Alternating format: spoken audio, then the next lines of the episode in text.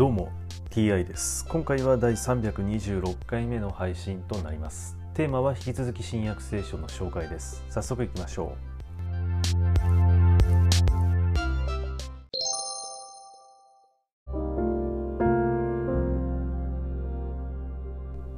新約聖書第325回。今回は安息日に腰の曲がった婦人を癒すというお話です。安息日にイエスはある街道で教えておられた。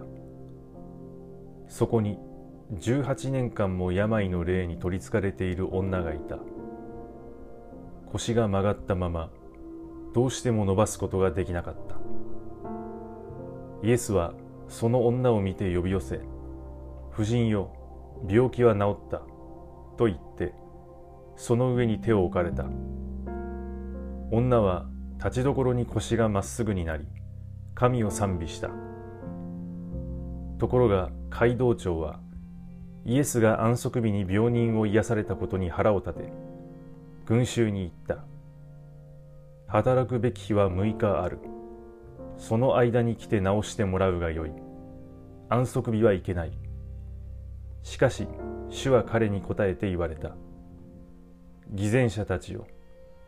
あなたたちは誰でも安息日にも牛やロバを貝羽桶から解いて水を飲ませに引いていくではないか。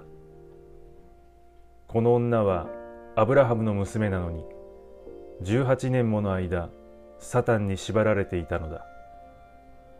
安息日であってもその束縛から解いてやるべきではなかったのか。こう言われると反対者は皆恥じ入ったが群衆がこぞってイエスがなさった数々の素晴らしい行いを見て喜んだ。